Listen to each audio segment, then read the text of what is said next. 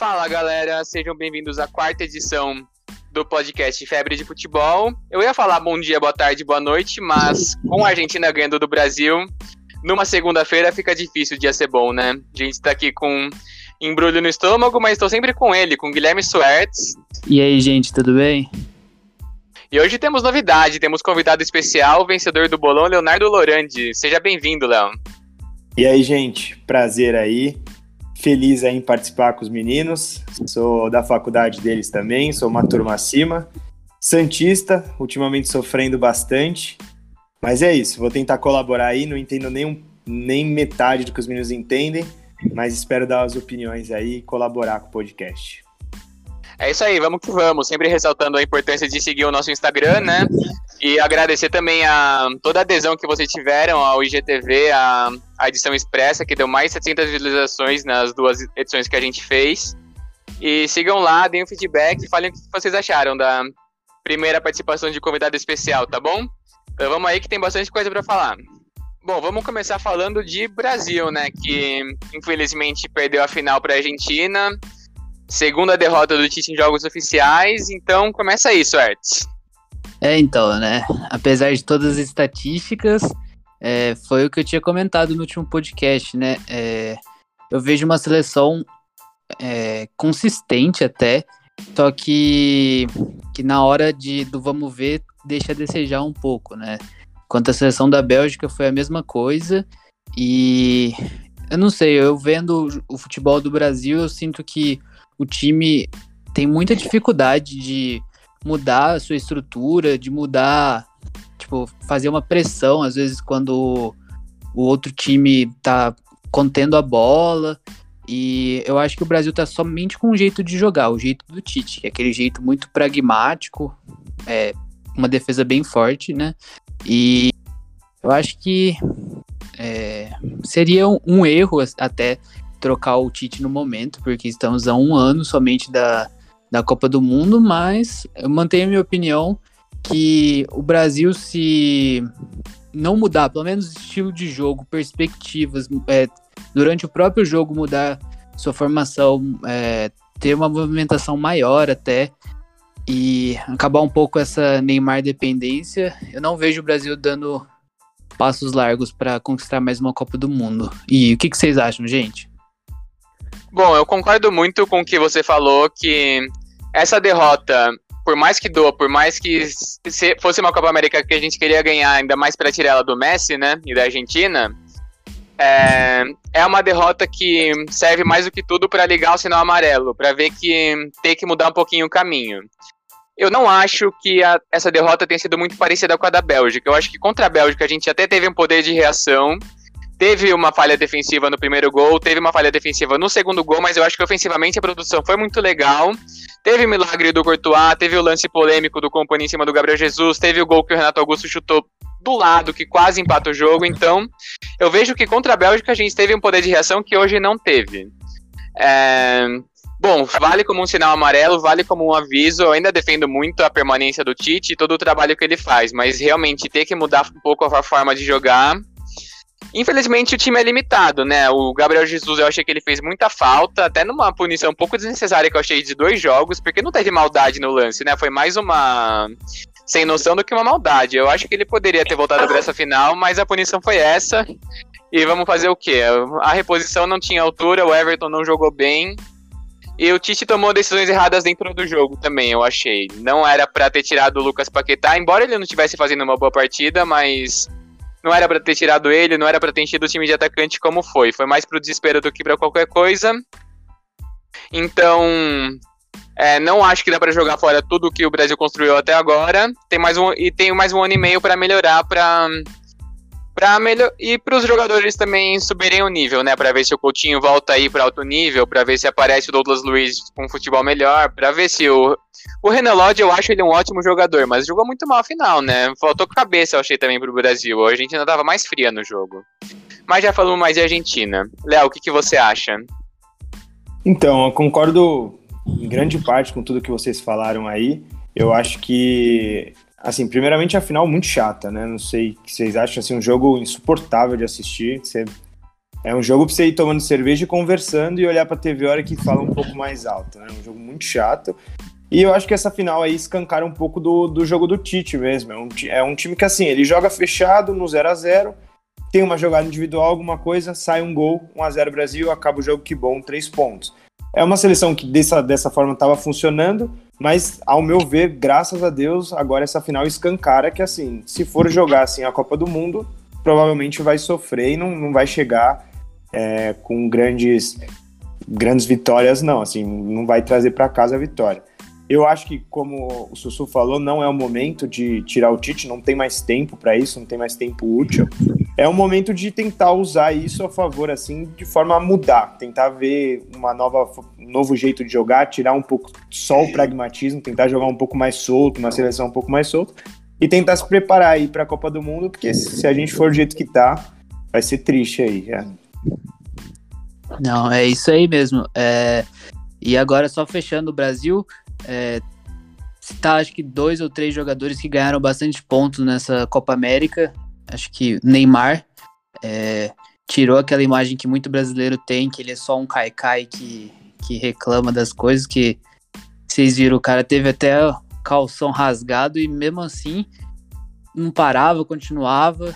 E além disso, acho que o Paquetá, apesar de não ter feito uma final tão boa, se destacou muito. Acho que é Fora o Neymar, acho que o único que estava conseguindo dar certa criatividade no time. E eu acho que de pontos negativos, de jogadores que perderam um pouco de ponto comigo, eu achei o Firmino, que fez uma temporada horrível no, no Liverpool e na seleção. Tudo bem que o Tite colocou ele de segundo volante na final, mas é, eu achei que ele não acrescentou absolutamente nada. E, assim, uma. Eu não sei de onde que vem, vem tanto um futebol assim no Richardson. Ele é bom jogador, só que tudo bem. De bons jogadores temos bastantes, né? Tipo, eu vejo que às vezes falta alguma coisa nele. Enfim, acho que é isso. É, eu acho que tem um é, ponto concordo. também. Vai lá, Dedé, desculpa. Eu concordo com o que você falou, que o. Até com o ponto do Richarlison, mas eu não vejo um substituto melhor do que ele na seleção. Eu acho que não é uma safra tão forte da seleção, fora o Neymar, né? É... E vamos ver, tem mais um ano e meio aí para os jogadores evoluírem. E também uma, uma, uma ressalva que o Vinícius Júnior demorou por entrar. Ele entrou e melhorou muito o time, mas eu acho que ele já devia ser feito no intervalo, porque o Cebolinha não fez uma boa Copa América. Fala, Léo. É, eu, eu assim, eu concordo com essa parte da safra e do, do Richardson, do Firmino também. Só que eu acredito que, assim, eu, se fosse o Tite, tentaria testar novos jogadores, entendeu? Acho que, por exemplo, o Gabigol, o próprio. Teve o problema com o Flamengo de não liberar, e era as Olimpíadas, o Pedro também. Assim, tem que testar os jogadores para a Copa, entendeu? Acho que é muita insistência no, nas mesmas pessoas e a gente vê que não tá, isso não tá fluindo, né? Não tá virando uma seleção que a gente sabe na ponta do dedo quem joga em cada posição. Não, concordo plenamente. Eu acho que esses são os momentos realmente que devemos testar. E se errar, errou. Pelo menos na Copa a gente chega já sabendo que, o que funciona, como funciona e acaba se adaptando melhor a cada situação, né? Essa é a boa notícia, que até, as até a Copa do Mundo teremos muitas datas FIFA, teremos um ano e meio aí de preparação e de testes. Mas é, só um ponto que eu discordo um pouquinho é que eu vejo o futebol brasileiro um pouco abaixo. Então, colocar jogadores que estão no futebol brasileiro não é à toa que a Argentina ganhou com 11 jogadores jogando na Europa e os reservas também jogando na Europa. É, eu vejo o futebol brasileiro abaixo e se fosse para testar, eu colocaria jogadores, por exemplo, o Gerson, que foi pro Marcelo agora, se ele der certo na Europa. Eu acho que a gente tem que olhar mais para o futebol europeu. Infelizmente, é a realidade que o futebol sul-americano vive hoje. Enfim, podemos seguir? Vamos. Bora então. Agora vamos falar de Argentina, né? E vale ressaltar que essa parte da Argentina a gente tá gravando no dia seguinte porque perdemos a gravação do dia anterior. Então desculpa aí se a gente esquecer alguma coisa, se a gente repetir alguma coisa que estamos frios. Mas vamos parabenizar primeiro, né? Porque eles tiveram os méritos para serem campeões da Copa América. Eles fizeram um jogo muito frio, muito concentrado, dentro da catimba argentina que eles sabem fazer, né? E o Scaloni, infelizmente, escutou nosso podcast, colocou o Di Maria para jogo. O Di Maria fez muita diferença no jogo, fez o golaço, jogou muita bola, correu muito. Ele é um dos maiores coadjuvantes que tem nos últimos tempos, né? O cara sempre tá jogando muito, não importa o time que ele jogue. Ele raramente recebe todo o mérito que ele merece. É, bom, teve uma solidez defensiva muito grande, né? Conseguiu anular bem os pontos fortes do ataque brasileiro. O meio de campo foi muito bem, com o Paredes, o Depou, o Lo Celso e o Di Maria, um meio de campo muito forte. É, o único não europeu do time, né? O único que não joga na Europa é o lateral direito, mas de resto todos jogam na Europa. É, então a Argentina tem um bom time, a Argentina mereceu essa vitória. Infelizmente o Messi mereceu sair da, do jejum de seleção justamente contra o Brasil, né? É, e, e é isso, Edson, o que, que você acha? Cara, eu concordo com tudo que você falou e eu gostaria de exaltar dois nomes em particular, que são o Romero, zagueiro, e o Depou. É, Romero, que foi considerado o melhor zagueiro do campeonato italiano nessa última temporada, que eu até já falei em algum outro podcast. É, ele volta para a zaga do time e, apesar de ter 23, 24 anos, ele mostra que chegou para ficar, né? O cara frio, é, não deu muitas chances para o ataque do Brasil. É, o Brasil, apesar do domínio, principalmente no segundo tempo, não conseguiu criar muitas chances efetivas e eu acho que muito disso vai pelo Romero, que melhora, assim, muda o patamar da defesa da Argentina, né? E seguindo nessa linha que você já mencionou, que a Argentina tá com a defesa mais sólida, né? E é uma coisa nova, né? Que faz muito tempo que a gente não via uma Argentina com uma defesa respeitável. E falando agora do Depou, gostei muito da partida dele. É um jogador com bastante potencial, acabou de ser anunciado ontem pelo Atlético de Madrid. E vamos ver, né? O, apesar de, de ser não, não ser tão novo, ele tem 26, 27 anos. É um jogador com muito potencial e mostrou isso na Copa América, né? Fez uma excelente Copa América. Um a transação do Depou você tinha ouvido aqui algumas semanas atrás, hein? No mercado do SUS. É, tudo em primeira mão aqui. E aí, Leozão, o que, que você acha? É, eu acho que assim, foi. Concordo bastante com o que vocês falaram, principalmente em relação à defesa da Argentina, né? Que, no, que nunca não é tradicionalmente algo a se exaltar. Mas o ponto principal que eu achei dessa final foi o foi a bonificação do Messi e do Di Maria, né? Como o Dedé já tinha falado em um podcast anterior, é, a AFA é realmente uma bagunça, né? Você pegar os últimos anos da AFA, assim, a organização que eles fazem com a seleção é praticamente um crime, né? A Argentina tradicionalmente tem uma seleção muito forte, uma seleção que tem um meio, um ataque muito bom, e eles não conquistavam um título há 28 anos, né? Eu acho que o meu principal ponto aqui para ressaltar é, é, o Messi e o Di Maria aí, que conseguiram é, finalmente sair dessa fila aí, e apesar de ficar chateado aí, preocupado com, com, com essa derrota do Brasil, acho que foi justo aí para eles, para esses veteranos aí que, infelizmente, em breve vão, a gente não vai mais estar tá vendo eles jogar, né? É, eu concordo plenamente e assim, eu tive a sensação que o time jogava muito na raça por causa deles, né? Tipo, pô, vamos dar isso pra eles, merece. Aí a gente viu bastante no jogo a diferença da intensidade da Argentina comparado com o Brasil. Chegavam em todas as divididas. Com certeza. impressionante. É, vale destacar mais um ponto dessa solidez defensiva que, pela primeira vez, eu acho que eu me lembre como gente, a gente não resolve o problema do goleiro com o Emiliano Martinez, né? É, ele é um grande goleiro, eu sou. Eu boto muita, muita fé nele. É, e a gente lembra de em 2018 o Cabaleiro saindo errado e o Rebite fazendo gol pela Croácia. A gente lembra da Argentina tendo muitos problemas com goleiros, mesmo o Romero em 2014, quando chega na final, não é nenhuma unanimidade. E agora chega um goleiro para resolver esse problema. É bom, a Argentina que mereceu, a Argentina que estava jogando o jogo da vida, para o Brasil era provar que era melhor que a Argentina, era ganhar um título, mas para a Argentina era o título da vida. Para a Argentina era o título para sair do jejum que está no jejum faz tanto tempo. Então, tem que parabenizar os caras também. Continuo não gostando do técnico do Lionel Scaloni, mas ele aceitou nessa final, ele conseguiu anular os pontos fortes do Brasil. Embora a gente não, não tenha criado tanto, conseguiu se aproveitar dos erros de concentração do Brasil. Mais alguma coisa de Argentina? Não, acho que é isso só. Acho que é isso. Agora vamos seguindo para fazer o fechamento da Copa América em si. Sorte, o que, que a gente pode levar dessa Copa América? Cara, é, eu acho que o fato de ter uma Copa América concomitantemente a uma Eurocopa só escancara é, a diferença do nível e a diferença da intensidade dos jogos quando comparando as duas, né? É, a Eurocopa, os jogos de até menor escalão me davam muita mais vontade de assistir. É, não sei, senti que falta uma certa intensidade e até certo ponto uma qualidade é, de forma geral para a Copa América. O que, que vocês acham? Bom, eu acho que eu vejo vários fatores que acabam desvalorizando muito a Copa América. O fato de jogar em gramados horríveis prejudica muito a qualidade e intensidade do jogo. Isso o jogador bom, ele não consegue fazer, fazer o rendimento dele em um gramado muito ruim, que nem foi em quase todos os jogos da Copa América.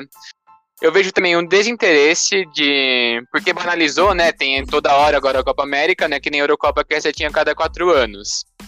É, bom, além disso, tem uma questão da cultura que, nossa, você vê que é muito chato, que qualquer faltinha, qualquer falta assim, até mais claro, o jogador grita, o jogador reclama com o juiz, o jogador não respeita a arbitragem aqui.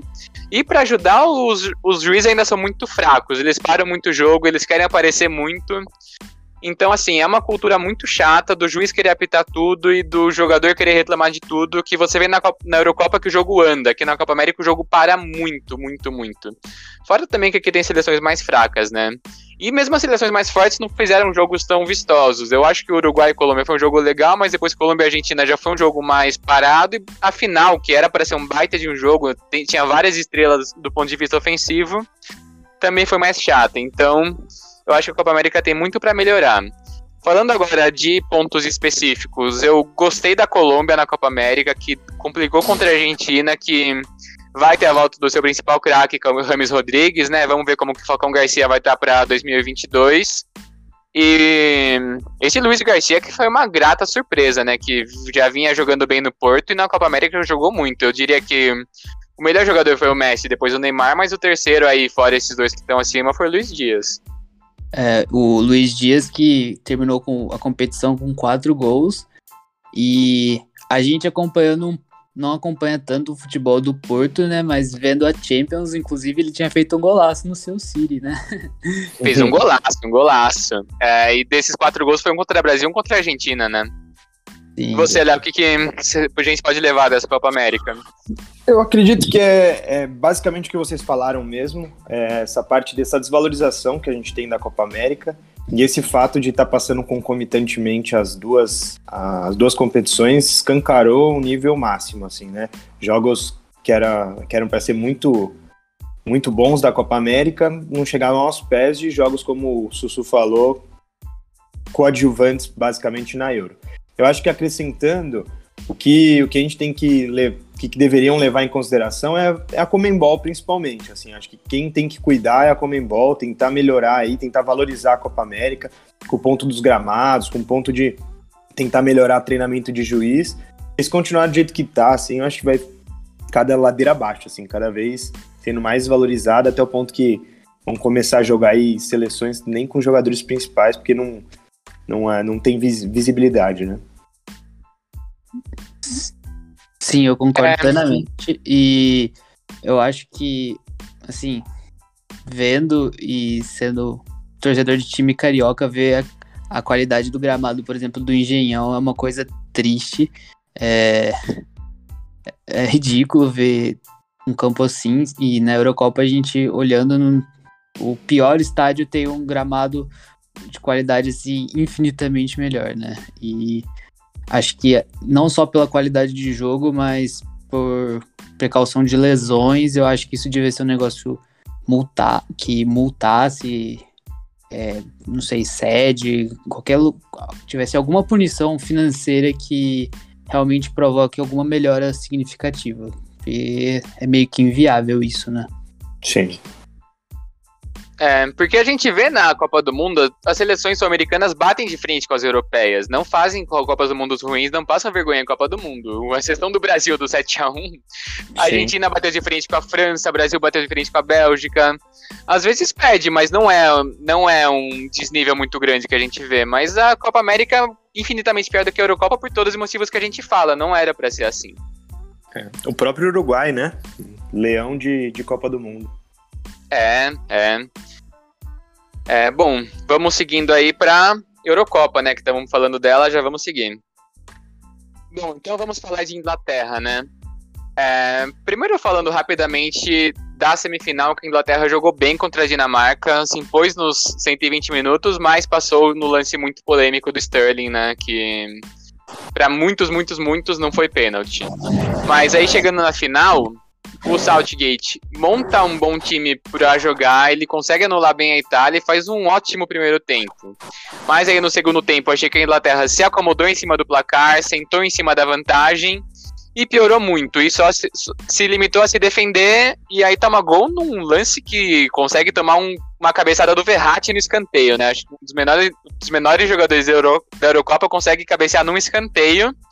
Pickford até faz a defesa, mas no rebote o Bonucci faz o gol. E, bom, não dá para não falar do Southgate, né? Que os técnicos que eu defendo, que é o Titi Southgate, não foram felizes nas finais. O Southgate que demorou para mexer no time, que ele viu que estava sendo dominado pela Itália, não mexeu, ele tem um banco para mudar o jogo e não, não mudou. E no final ele ainda faz, ele ainda toma uma série de decisões erradas, né? Primeiro que ele coloca jogador para bater pênalti, que é uma é uma prática que eu não sei ainda porque os técnicos fazem, porque é muito costumeiro de errado. A gente viu de errado com o Rodri contra a Suíça e de novo de errado duas vezes agora. Você, também você colocar jogadores de 21 anos, que é o Sancho, e 23, que é o Ashford, só para bater o pênalti, que são jogadores bons que poderiam agregar até do começo da prorrogação, só para bater o pênalti, eu acho que ele errou muito nessa decisão. É, tinha e, e, ele ainda não deixou os jogadores bater, né? O Grealish foi a público falar que ele não bateu. Ele defendeu o Southgate, ele falou que o Southgate tomou ótimas decisões, como ele tomou durante a Eurocopa, mas na final em específico ele foi muito infeliz. Bom, mas a Inglaterra que tem muita coisa boa para levar da Eurocopa, né? Claro que dói perder no não perder no Wembley, que a Inglaterra ainda não perde no Wembley em competições oficiais. É, mas perder uma final, perder nos pênaltis na no Wembley, não continuar sem a Eurocopa, continuar esse jejum, dói, dói, muito. Mas é uma geração muito promissora que já trouxe um bom resultado na Copa do Mundo, agora outro bom resultado na Eurocopa, né? E aí, Suete, o que, que, você acha? Cara, eu concordo em, em, tudo que você falou, mas principalmente na parte de disputa dos pênaltis, é, eu não sei, eu sinto que os jogadores quando entram somente para bater, eles estão muito frios, às vezes nem com a, toda a energia, tipo, do campo mesmo, de quando eles estão.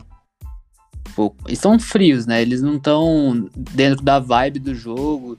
E isso para mim faz muita diferença. É, mas eu acho que mais absurdo do, ter, do que ter colocado os dois para baterem foi ter deixado o Saka é, para bater o quinto e último pênalti. Saka tem o que 19, 20 anos no máximo e eu fui dar uma olhadinha depois, o cara nunca bateu um pênalti como profissional. E deixar o cara bater o, o quinto pênalti, sendo que temos Grealish e até o Sterling, que apesar de ser jogador do City e perder bastante pênalti na, na tipo, no campeonato inglês, na, na Champions até, ele é um jogador que é, é o 10 da Inglaterra e foi o grande craque do time na, no torneio, né? Eu acho que esse quinto pênalti deveria ter sido é, direcionado para ele ou pro Grealish. E não sei. Minha opinião sobre isso. É, mas a Inglaterra tem que levar bastante ponto positivo, né? É, um elenco muito novo ainda, com várias estrelas com cerca de 22, 23 anos. E eu acho que talvez até para a Copa do ano que vem, mas principalmente para 2026, quando eles estiverem no, no auge assim da carreira, eu acho que vão dar bastante trabalho, né? o que, que você acha, Lauzão? Concordo com, com tudo que vocês falaram aí. Acho que ontem minha principal crítica aí à Inglaterra foi em relação à escolha do treinador mesmo, quanto quem devia bater. É, principalmente considerando que tinham jogadores em campo ainda, tudo bem que cansados, mas assim, que tinham que chamar a responsabilidade, né? Assim como a Itália também estava cansada, o jogador bateu e fez o gol, né? É, mas a questão principal, acho que fica da Inglaterra aí, apesar da tristeza dos ingleses, é essa geração que está vindo aí, né? Um time jogando bem, assim, um time legal, é, fugindo aí da, daquela, pelo menos no começo, assim, do, do jogo, fugindo daquela retranca inglesa que a gente está acostumado, né? Um time que jogou eu acho que o principal erro do time inglês foi justamente se acomodar, como o Sussu falou, e voltar a jogar como a Inglaterra antiga, né? Voltar a tentar recuar o time e tal. Quando estavam fazendo o novo, estava dando certo. Eu acho que o principal destaque para mim aí do, do, da Inglaterra nesse jogo foi o posicionamento do Harry Kane. Assim, não sei o que, que vocês acham, mas é absurdo o que ele tá fazendo. Acho que não estão falando tanto isso, mas assim, o que o cara tá jogando é, é fora de série, porque ele é um centroavante que vem armar o jogo, né? No, no lance do primeiro gol, quem arma a jogada é ele. E ele usa muito essa movimentação para atrapalhar a defesa mesmo. Tanto que foi o gol do, do Shaw, lateral, foi justamente num erro de marcação, que é no furo que o, que o Kane abriu ali. Não sei o que, que vocês acham aí. Não é à toa que ele foi líder de assistência no Tottenham, né? O cara tá jogando muito, ele tá fazendo muito bem essa função. Era um ponto que eu ia ressaltar, que ele tá buscando muito bem essa bola para fazer essa inversão de jogo, para buscar o jogo mesmo. Ele fez isso durante a Eurocopa, ele cresceu o rendimento durante a Eurocopa e faz muito, mas muito bem essa função. O cara joga muita bola.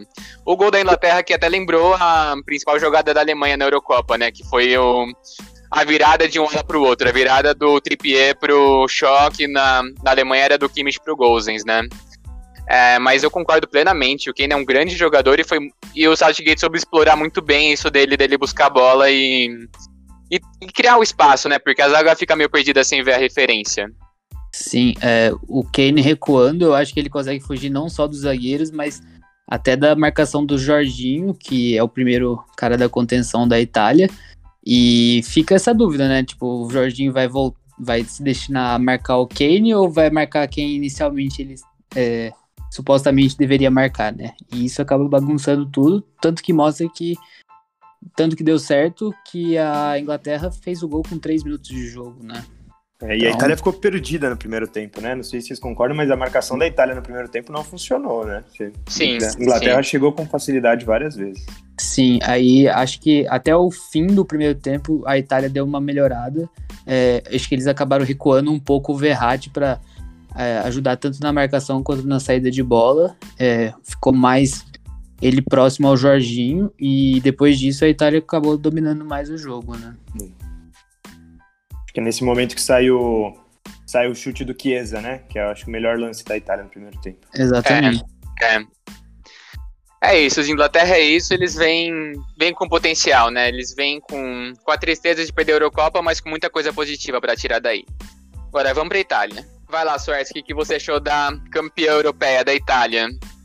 É, nossa queridíssima Itália, né? Que joga muito na raça, mas agora também, ultimamente, muita qualidade. Acho importante ressaltar que a Itália, apesar de ter um início ruim de, de jogo, tomando gol bem rápido, né? Soube mudar o estilo de jogo, como eu já até comentei antes, com o Verratti recuando para ficar ao lado do Jorginho. E impressionante, né? A Itália é um time que joga com todos os corações de todos os jogadores, assim, é impressionante ver eles cantando o hino, você vê, esse time dá o sangue, né? E acho que dois jogadores que marcaram muito isso para mim ontem, principalmente, foi o Chiesa, que, pô, cara toda jogada pegava a bola no meio de campo, queria sair é, driblando todo mundo, ia batendo nos outros e chegava na área, criava uma chance boa. E o outro jogador que eu tenho que ressaltar é o Chiellini, que jogou demais, na minha opinião, é, até no finzinho do jogo, fazendo uma falta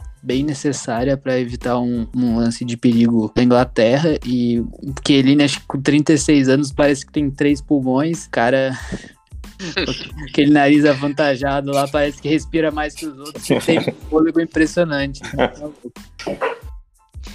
É, bom, a Itália que veio do fundo do poço, né, veio de muitas decepções na sequência. Ficou na fase de grupos na, em duas Copas do Mundo, uma que foi eliminada no grupo de Paraguai e Eslováquia e outra no de Uruguai e Costa Rica. Aí ficou fora de uma Copa do Mundo, que aí foi o fundo do fundo do poço que eu acho que foi um fundo mais fundo do que era a geração italiana, porque o técnico era muito ruim, tem até aquele lance famoso do De Rossi se recusando a entrar, né, ele falando, tem que entrar o Insigne, porque a gente tem que ganhar, a gente não pode empatar esse jogo. Nessa, nessa época teve a exceção da Eurocopa 2012, mas eu atribuo isso mais a ao brilhantismo do Conte, que é um grande treinador que conseguiu levar a Itália meio nesse, nessa entre safra por uma final de Eurocopa. Também tomou 4 a 0 né? Aí agora ela marca a redenção, marca os 34 jogos invicta, né? Marca toda essa arrancada do Roberto Mancini, que é um excelente treinador, que ele conseguiu mexer muito bem no time. É, bom, Itália não tinha feito um bom jogo contra a Espanha, foi dominada, conseguiu se segurar, mas se tivesse para sair um vencedor do jogo nos 90 minutos da prorrogação seria a Espanha. Mas a Itália conseguiu se segurar, teve mérito nos pênaltis, e que eu atribuo muito essa queda de rendimento à saída do Spinazzola, que vinha, acho que junto com Chiesa sendo o melhor jogador da Itália. Aí ele sai lesionado e a Itália joga, não joga bem contra a Espanha e contra a Inglaterra faz o primeiro tempo ruim. Já no segundo tempo voltou muito melhor, conseguiu fazer uma pressão, conseguiu criar várias chances contra a Inglaterra até fazer o gol do Bonucci. E bom, vem, vem aí com um merecidíssimo título é, na cobrança de pênaltis perdeu o Donnarumma, né? Eu achei que tinha acabado quando o Jorginho ia bater a quinta cobrança, mas ele resolveu dar um pouco mais de emoção. É, e com várias estrelas aí, vamos ver que será do Donnarumma no PSG, né? É, mas Itália, com, com todos os méritos, foi campeã num coletivo muito bom e num elenco muito bom, que no, nas alterações também do Mancini, melhorou muito o time várias vezes nos jogos. E aí, Léo, o que, que você acha? É, eu acho que o principal, assim, é que é legal, né? É legal ver a Itália voltando, assim, eu, eu, eu gosto muito quando seleções que tradicionais que caíram, que tiveram uma queda muito grande, conseguem se recuperar.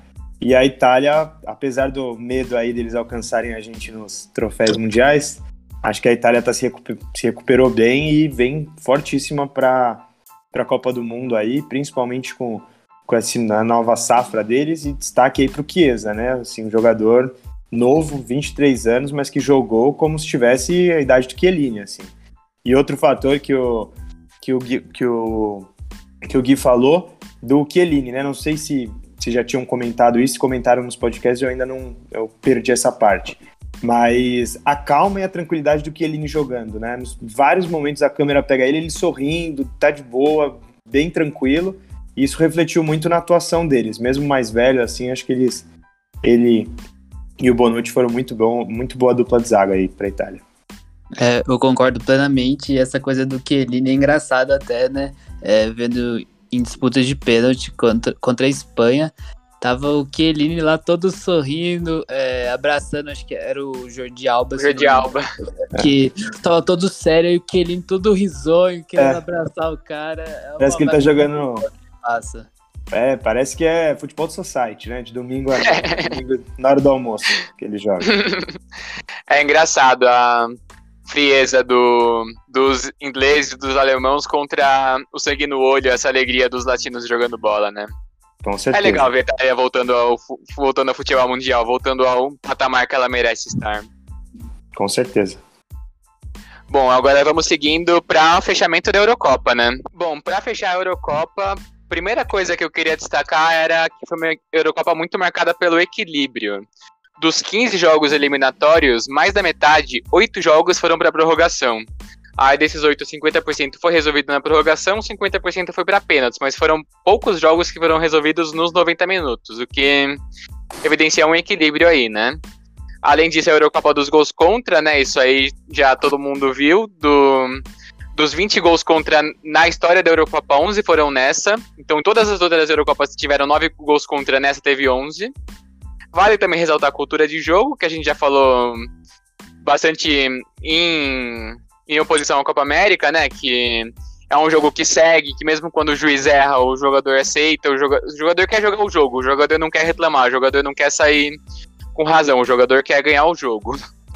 É, e bom, além disso, é, falar das coisas boas também, mas destacar o papel ruim que a UEFA teve no combate à homofobia, né? É, contextualizando um pouquinho, o presidente da Hungria aprovou uma lei que, que, que proíbe o acesso de menores de idade a conteúdos homossexuais. Ele restringiu o acesso à informação de conteúdo LGBT. É, aí a Alemanha queria fazer, no jogo contra a Hungria, queria deixar o Allianz Parque com as cores do arco-íris, a UEFA não deixou, porque falou por motivos políticos não podia, e, e também depois disso, no jogo, acho que foi Dinamarca contra Espanha. Não sei se foi Dinamarca contra Espanha, o jogo anterior da Dinamarca, mas foi da Dinamarca. Lá no Azerbaijão, em que o, a segurança confisca uma bandeira do arco-íris que estava na torcida da Dinamarca. Então, assim, a UEFA fez um papel muito feio nesse lado. A gente fala das coisas boas da Eurocopa, fala que é legal ter de 4 em 4 anos, mas também vale destacar o quão feio é algumas coisas também, né? E bom, falando de seleções que não foram para a final, mas fizeram um papel muito legal, a Espanha tem que sair com motivada dessa Eurocopa, né? É, que falaram que o Tiki-Taka estava morto, que já era Chave, já era Iniesta. Não fez uma boa Copa do Mundo em 2018, em que foi eliminada pela Rússia, mas agora já mostra uma nova geração promissora. Se eu não me engano, é o segundo time mais jovem, só é mais velho do que a Inglaterra.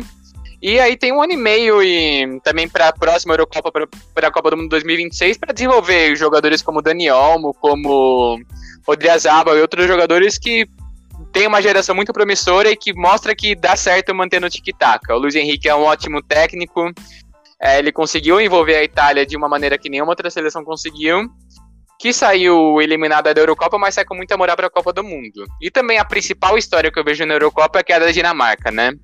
Que graças a Deus o Eriksen não faleceu, eu não acho que ele vai voltar a jogar, mas o fato dele estar tá vivo, dele estar tá andando já é um, uma grande vitória. E a Dinamarca, a partir disso, além, de, além desse baque de ter perdido a principal referência técnica, conseguiu chegar na semifinal e conseguiu fazer bonito. E foi eliminada num pênalti muito polêmico, né? Que teve grandes atuações individuais do. É, eu lembro da Croácia, que teve grandes atuações individuais em 2018, a Dinamarca agora teve grandes atuações individuais, do Jair, do Schmeichel, do Poulsen, do Damsgaard, do, do Dolberg, de vários jogadores que jogaram muita bola, do Christensen. Enfim, então Dinamarca fez muito bonito na Eurocopa e a Espanha vem muito animada, tem um futuro muito animador, mantendo a cultura do tic-tac, da dominação e de, dessa posse de bola. Sorte, que você tem para adicionar aí da Eurocopa?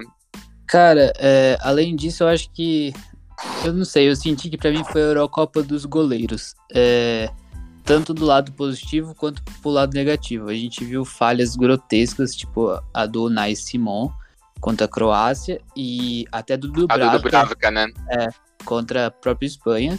E esse foi o lado negativo, né? Mas podemos ver que tiveram muitos goleiros que se destacaram. É, acho que o Donnarumma, que acabou ganhando o melhor jogador da competição, é, para mim, não foi, mas é, foi justo o ter ganhado também. Defendeu em duas é, disputas de pênaltis seguidas cinco pênaltis, ou seja, vários pênaltis, né? É, acho que temos que re ressaltar também o Sommer, que da Suíça, que fez um excelente campeonato, jogou muito, defendeu muito. É, além disso, Schmeichel da Dinamarca, que jogou muito bem. Até o Pickford, que a gente critica bastante, que a gente não é tão fã do futebol dele, defendeu bastante e inclusive defendeu o pênalti do Jorginho, que é uma coisa muito difícil, né, de ver. O Jorginho é quando geralmente quando erra pênalti é para fora, é muito difícil o goleiro defender. É, e além disso, o goleiro que se destacou bastante no começo também, mas foi eliminado logo cedo, foi o Radek da Finlândia, que até defendeu o pênalti contra a própria Dinamarca naquele jogo que teve toda aquela coisa do Eriksen. E é isso, né? Uma Eurocopa muito, muito boa de se, de se ver e queria que tivesse mais vezes. Mas é isso, ansioso para a Copa do Mundo. É, um, quatro disputas de pênaltis também facilita dar destaque para os goleiros, né? Você falou do Sommer e do Donnarumma, cada um jogou duas disputas de pênalti cada. E aí, Léo, o que, que você tem para adicionar da Eurocopa? Acredito que é mais do que vocês falaram mesmo. É, o principal, assim, a Eurocopa é muito legal de assistir, né, cara? Qualquer jogo que tem, você assiste é, é legal. Mesmo do, do que você menos espera ao que você mais espera, normalmente é correspondido aí a, o tempo que você fica assistindo o jogo, porque é incrível mesmo. E acho que o ponto principal que eu ia falar, que já foi dito também, é do equilíbrio. Assim, a Eurocopa é legal por conta disso. É, muita prorrogação, pênaltis, é, meio que uma dúvida quem vai ganhar, quem não vai, não é uma coisa tão óbvia como, por exemplo, a gente tem visto na, na Copa América, né? E o contraponto só foi o que o Dedé falou, essa parte aí do, da homofobia, que eu acho que é uma coisa que, que a UEFA tem que crescer aí, precisa abrir a, a mente para porque o mundo já é outro, né? Não adianta eles ficarem com esse pensamento retrógrado que, que a gente precisa evoluir aí. É, além dessa parte da homofobia, acho que vale ressaltar também que muitas seleções fizeram aquele movimento do Black Lives Matter e ontem, após o jogo, o os três jogadores da Inglaterra que perderam os pênaltis foram alvo de racismo é, pela internet, mas isso não muda nada, né? É algo que acho que a nossa sociedade como um todo tem muito a evoluir ainda e a UEFA, como algo competente, deveria é, instituir punições tipo, para parte de torcedor, essas coisas, para acabar de vez com isso, né? Com certeza. É, você vê, só para comparar um pouco com a CBF, que a gente critica tanto, a gente lembra do Grêmio, que foi racista contra o Aranha, a CBF eliminou da Copa do Brasil. A UEFA tem que ser mais dura. Sempre A gente vê sempre isso acontecendo na Europa e, assim, cancela o jogo depois joga outro. Não, não dá para ser tão tão conveniente, nem com racismo, nem com homofobia. A UEFA tem que ser mais dura, a UEFA tem que eliminar times de competição, tem que excluir times da UEFA, banir times de competição. A UEFA é muito conivente com isso. É, um problema que eu vejo é que, assim, a, o que me passa é que quem, é, quem realmente coordena a UEFA tem um lado que aceita isso, entendeu? Toda vez que a UEFA toma alguma medida é porque teve uma pressão gigantesca por trás, porque assim, diretamente a UEFA tomar é muito difícil. Eles são muito coniventes com o que acontece e tentam passar pano quente assim para para aliviar e bola que segue, né? Exatamente. Sim, é muito feio. Bom, seguindo aí, né? Depois desse assunto um pouco mais pesado, vamos para o mercado dos SUSIs. É, partindo agora para o mercado europeu de transferências, vamos falar um pouquinho de possíveis transferências que estão acontecendo, né? É, começando com é, Liga Espanhola. Barcelona e Atlético de Madrid estão cogitando uma possível troca entre Griezmann e Saul. É, Griezmann que já foi jogador de grande destaque na, no Atlético de Madrid, depois que se transferiu para o Barcelona não se destacou tanto, né? É, tá tendo rumor dessa possível troca, ainda mais que o Saul é, perdeu bastante espaço, teve até polêmicas com ele nessa última temporada. E assim, eu acho que seria uma troca bem interessante para os dois times. É, lógico que teria uma quantia de dinheiro ainda envolvida além da troca, né? E eu acho que seria interessante para os jogadores e para os times, porque o Griezmann eu sinto que vai perder um pouco de espaço no Barcelona nessa temporada, é, devido às contratações que eles fizeram. E o Saul, novos ares, além de. Eu acho que o jeito de que ele pensa futebol encaixa bastante com a mentalidade do Barcelona. Eu acho que seria muito bom para os dois, pros dois lados. E vocês, o que vocês acham? Eu não gostei. Eu tenho que admitir que eu não gostei. Assim, o Griezmann eu acho um grande jogador que o Barcelona não pode abrir mão dele tão facilmente. Eu acho que ele tem um potencial muito grande para jogar muita bola. Um ataque com ele, o Messi e o Depay tem pode render muito. Tem o Agüero também, né? Teria que ser um. dar algum jeito do. Koeman envolver os quatro, mas eu não acho que o Griezmann possa ser com tanta facilidade.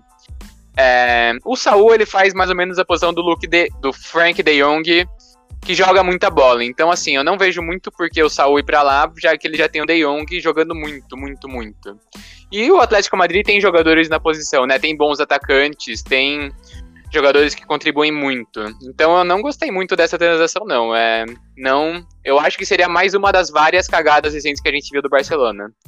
Você, Léo? Então, acho que assim, é... eu queria entender melhor os bastidores da, dessa transferência, assim, porque eu acho que pode ter alguma coisa envolvida aí do Griezmann, do Griezmann querer mesmo querer voltar para as origens. Eu acho que ele, pelo que me aparenta, ele tá incomodado assim com a situação do Barcelona, sabe? Ele não, não, não saiu lá, não, não funcionou, né? Então, acho que, a princípio, é uma, uma transação que eu concordo com o Dedé, assim, estranha, mas eu acho que tem coisa por trás aí, porque ele tá incomodado lá, o Griezmann, ele quer novos ares, quer voltar para casa dele, na verdade, né? E tentar deslanchar o futebol dele que sumiu, né? É, então, eu acho que tem coisas envolvidas quanto isso mesmo. É, também tem o fato dele, o próprio Griezmann já ter falado que é, na seleção sabem como escala ele, então. Exatamente. Um de uma indireta, né? Exatamente. É, e além do, do Saul, viria um, uma quantidade de dinheiro para o Barcelona. Eu não consegui achar a quantidade, mas teria. E eu acho que um outro ponto a ser ressaltado é que o Barcelona está com um teto salarial, tinha passado desse teto salarial e, e para inscrever novos jogadores teria tá tendo toda uma polêmica com a La Liga que é, teria que diminuir o teto, teria que dar um jeito e talvez essa seja uma das soluções, assim, pensando que contratou vários atacantes também. É, concordo com vocês que o Griezmann é um jogador com muito potencial para ser deixado de lado assim tão fácil, mas dentro das novas contratações e possíveis punições que podem ser, ser ocorrer por Barcelona, eu acho que pode ser viável essa transferência. Não sei, não acho que vai acontecer, mas é algo que tá aí, né? Faz sentido. E partindo agora, Locatelli, destaque, apesar de ser jogador reserva, né, da Itália, está sendo fortemente cogitado sua contratação pela Juventus. É, o Locatelli atualmente atua no Sassuolo, da Itália, e o valor rondaria por 40 milhões de euros.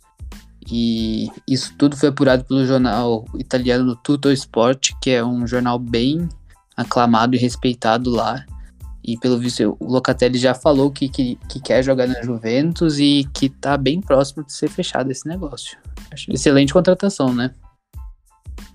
É uma boa contratação, o Juventus que ainda tem que resolver coisas no meio, né? Que pegou o Arthur um pouquinho nesse sentido e o Juventus tem que qualificar o elenco. O Juventus precisa se mexer no mercado para ir atrás do que tá atrás de PSG, de Manchester, de Real Madrid, tem que melhorar.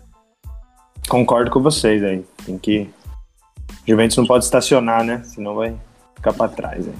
Exatamente. É, partindo agora para Juventus ainda, né? Mas alguém que pode estar tá saindo é Nagelsmann, que é o novo técnico do Bayern de Munique, falou em uma entrevista ao jornal Bild da, da Alemanha que o jogador que ele mais queria que o Bayern contratasse no momento é o Chiesa, grande destaque da Itália na Eurocopa. Seria uma contratação em tanto, hein? É, o Chiesa tá se destacando, hoje em dia ele deve ser titular em qualquer time do mundo. Não sei se é, seria uma prioridade de posição no Bayern, mas o Sané não tá jogando bem, então ele jogando com Gnabry às vezes talvez daria um link muito legal. Mas não acho que deveria ser uma, não acho que deveria ser uma prioridade do Bayern, mas seria uma grande contratação com certeza. Chiesa em qualquer time hoje é uma grande contratação. Exatamente. E um ponto negativo para isso seria a idade do Chiesa, que é muito novo, tem 23 anos é, apenas, e isso deve fazer que ele tenha uma multa bem alta, né?